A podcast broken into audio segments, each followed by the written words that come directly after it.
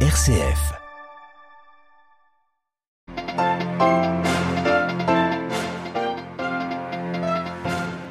Le pape prie pour la conversion des cœurs de ceux impliqués dans la guerre en Ukraine. François prie pour une coexistence pacifique dans le pays, toujours visé par des frappes russes.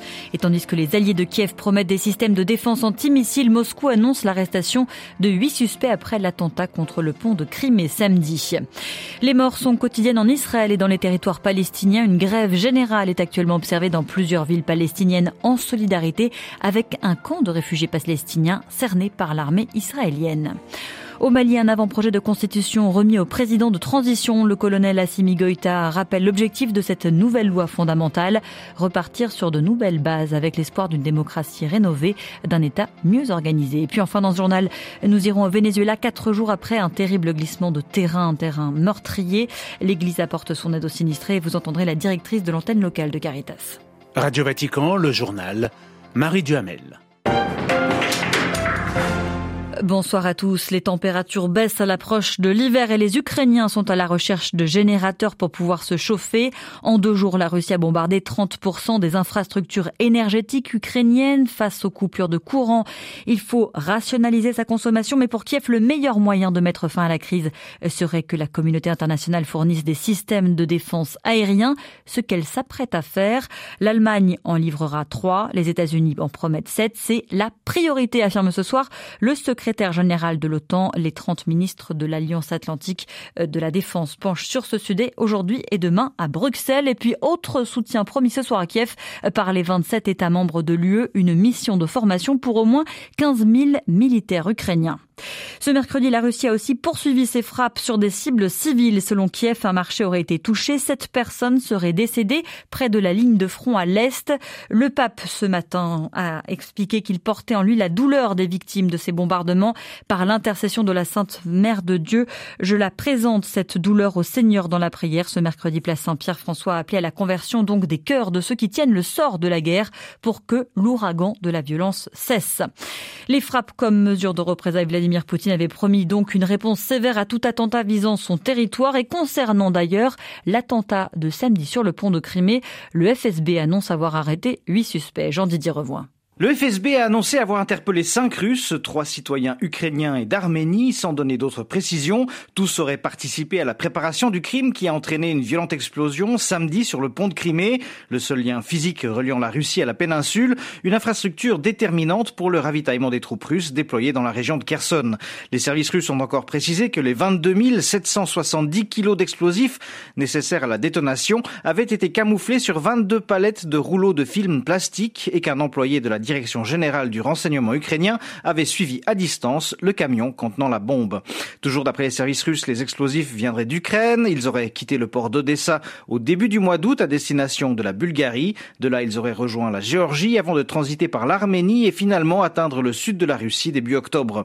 De faux documents plusieurs fois renouvelés auraient permis de déjouer les contrôles douaniers. Quant au principal commanditaire de ce que Moscou qualifie d'acte terroriste, le FSB est formel. Il s'agirait de Kirill Boudanov, chef de la direction générale du renseignement du ministère ukrainien de la Défense. Jean-Didier Revoin, Moscou pour Radio Vatican. Et puis enfin sur le front énergétique du conflit, Vladimir Poutine est revenu sur le sabotage qui a endommagé les gazoducs Nord Stream, l'accusant les Occidentaux. Il s'est également proposé de reprendre aujourd'hui les livraisons de gaz russe aux Européens. La balle est dans le camp de l'UE, a-t-il dit. Budapest a jusqu'au 19 décembre prochain pour mettre en œuvre ses réformes anticorruption, sans quoi, eh bien, l'UE privera la Hongrie de 7,5 milliards d'euros de financement européen par crainte justement d'un dévoiement de l'argent. Cette décision doit être, cela dit formellement, entérinée demain jeudi à Luxembourg.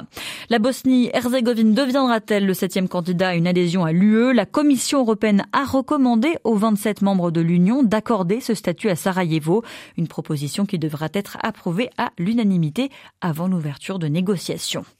Jérusalem, mais aussi plusieurs villes palestiniennes de Cisjordanie, dont Bethléem ou encore Hébron. Un mouvement de grève générale a commencé aujourd'hui en solidarité avec le camp de réfugiés de Choufat, de Chouafat, pardon, dans la partie occupée de Jérusalem, Est, une zone totalement bouclée, presque une zone de guerre après la mort de deux soldats israéliens en cinq jours sur place. L'armée israélienne recherche toujours leur auteur. Valérie Ferron. Depuis l'attaque de samedi soir qui a tué une soldate israélienne, des dizaines de milliers d'habitants du camp de réfugiés de Shaufat et du village d'Anata qui le jouxte sont totalement coupés du reste de Jérusalem et soumis à des incursions des forces d'occupation qui provoquent des affrontements et ont transformé ces quartiers en véritables zones de guerre. La région de Naplouse reste elle aussi soumise aux violences quotidiennes des colons et des soldats israéliens qui sont cibles régulièrement depuis des mois d'attaques à l'arme à feu par des groupes palestiniens, en particulier celui dit de la Fosse des Lions, qui a son fief dans la vieille ville de Naplouse. Après l'attaque qui a tué un de ses soldats hier, l'armée israélienne a fermé pratiquement tous les checkpoints autour de la ville. Cette escalade continuelle sur le terrain depuis des mois est amplifiée en cette période de fête juive par les entrées en force des extrémistes religieux sur l'esplanade des mosquées à Jérusalem et des célébrations au caveau des patriarches à Hébron, y compris dans la partie de la mosquée d'Ibrahim non convertie en synagogue après le massacre de 29 musulmans en 1994. Les colons y ont organisé des concerts et brûlé des exemplaires du Coran. Jérusalem, Valérie Ferron, Radio Vatican.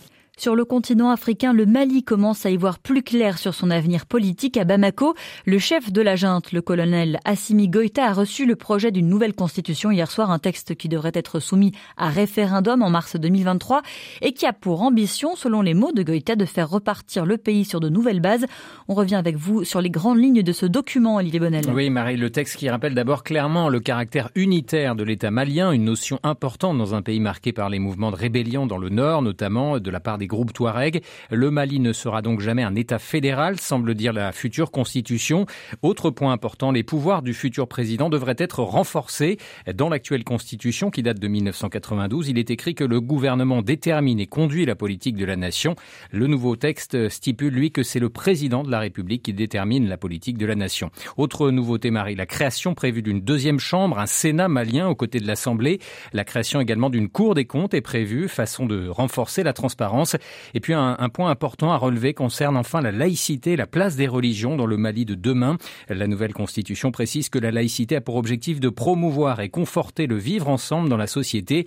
Pour l'application de ce principe, l'État malien garantit le respect de toutes les croyances ainsi que la liberté de conscience, de religion et le libre exercice des cultes. Merci Olivier Bonnel et Pio Tchad, le tout nouveau président et ex-chef de la junte, Mahamat Idriss Déby Itno, vient de nommer son premier ministre, première étape fondamentale avant la formation d'un gouvernement d'union promis par ses soins. Lundi dernier, il s'agit de Saleh Kebzabo, 75 ans. L'ancien journaliste fut quatre fois candidat à la présidentielle contre feu le président Idriss Déby. Son parti avait cela dit quitté l'opposition il y a 18 mois pour rejoindre la junte. Au Venezuela, l'espoir se réduit de retrouver des survivants au glissement de terrain survenu il y a quatre jours maintenant à Las Terrerias. Une centaine de personnes ont perdu la vie selon les autorités. Pour l'instant, seuls 43 corps ont été découverts. Un deuil national de trois jours avait été décrété dès dimanche par le président Maduro. La directrice de Caritas Venezuela, Janet Marquez, revient sur l'aide apportée par l'Église. L'Église encourage une campagne de solidarité et mène trois activités spécifiques. L'accompagnement direct dans la zone de toutes les familles, la prière pour toutes les victimes et troisièmement, la solidarité sous forme de denrées alimentaires non périssables, d'eau potable et de kits d'hygiène. On encourage aussi tout ce qui a à voir avec l'accompagnement psychologique et l'accompagnement des sinistrés. En ce moment, la région de Terreria s'est traversée par la douleur. Maintenant, il y a plusieurs dizaines de morts et on s'attend à un bilan plus élevé, de nombreuses maisons ayant été rasées du sol. En plus, de nombreuses personnes ont perdu leurs biens, leurs champs, et donc l'Église, pour le moment, se montre solidaire avec tous ceux qui souffrent. Des propos recueillis par la rédaction hispanique de Radio Vatican. En Haïti, les manifestations anti-gouvernementales se poursuivent à travers tout le pays. Au Gonaïve, les bâtiments d'entreprise appartenant au ministre de la Défense ont été pillés. Les protestataires dénoncent la demande du Premier ministre d'intervention d'une force armée étrangère. Demain, un diplomate américain de premier plan est attendu à Port-au-Prince pour discuter d'une telle possibilité. Il faut reconnaître quel est son désir profond. Le pape François a continué ce mercredi son de catéchèse sur le discernement en abordant donc cette fois-ci la question du désir, élan venu du cœur capable d'orienter la vie. Il est à identifier, dit le pape, dans le dialogue avec le Seigneur.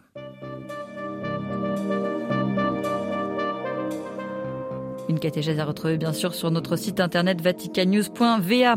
Voilà, c'est la fin de ce journal. Merci de l'avoir suivi. Merci de votre fidélité aux ondes de Radio Vatican.